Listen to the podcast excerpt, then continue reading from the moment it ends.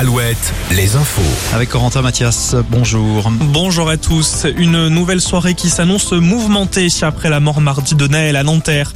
Le policier, auteur du tir, a été placé euh, mis en examen pour homicide volontaire et placé en détention provisoire. À Nanterre, une marche blanche a rassemblé 6200 personnes cet après-midi et des heures ont éclaté. La soirée pourrait de nouveau dégénérer, Morgan Juvin. Oui, Corentin, les autorités se préparent à vivre une nouvelle nuit de tension. Elisabeth Borne appelle éviter toute escalade. Le gouvernement a prévu de mobiliser 40 000 policiers et gendarmes ce soir, dont 5 000 en région parisienne.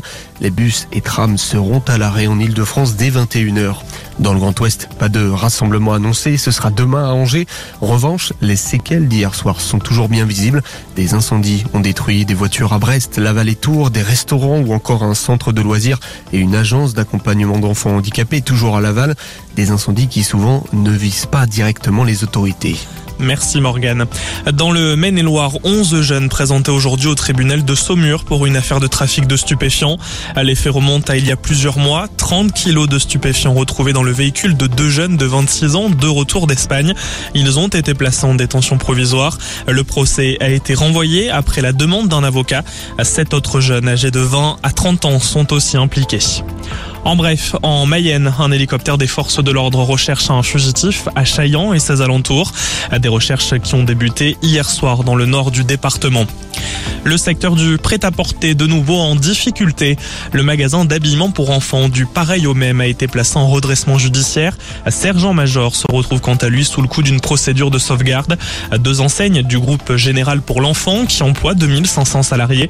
Un plan de restructuration viserait à la fermeture ou à la cession de 87 magasins du pareil au même et de 47 points de vente Sergent Major. À un an des JO de Paris 2024, le comité olympique français a un nouveau président. Il s'agit de David Lapartien. Le breton succède à Brigitte Henriquez, qui a démissionné le 25 mai dernier au terme d'une crise inédite au sein du comité national et sportif français. Le foot et le calendrier de la Ligue 1 pour la saison prochaine dévoilé aujourd'hui. Et cette saison, ils ne sont plus 20, mais 18 clubs à rejoindre l'élite du football français.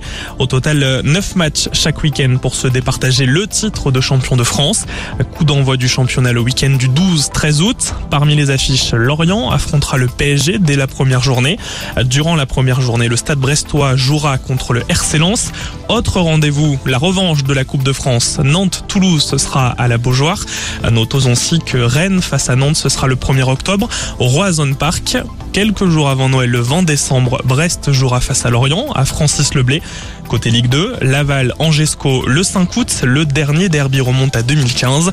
Notons que l'arrêt de la saison se fera au bout de 34 journées de championnat et non 38. On passe à la météo. Retrouvez la météo sur Alouette avec les volailles de Chaland, volailles des champs. Un ciel nuageux sur l'ensemble des régions du Grand Ouest. On relève actuellement 19 degrés à Brest, 23 à Tours et 26 degrés à Limoges pour les maxis.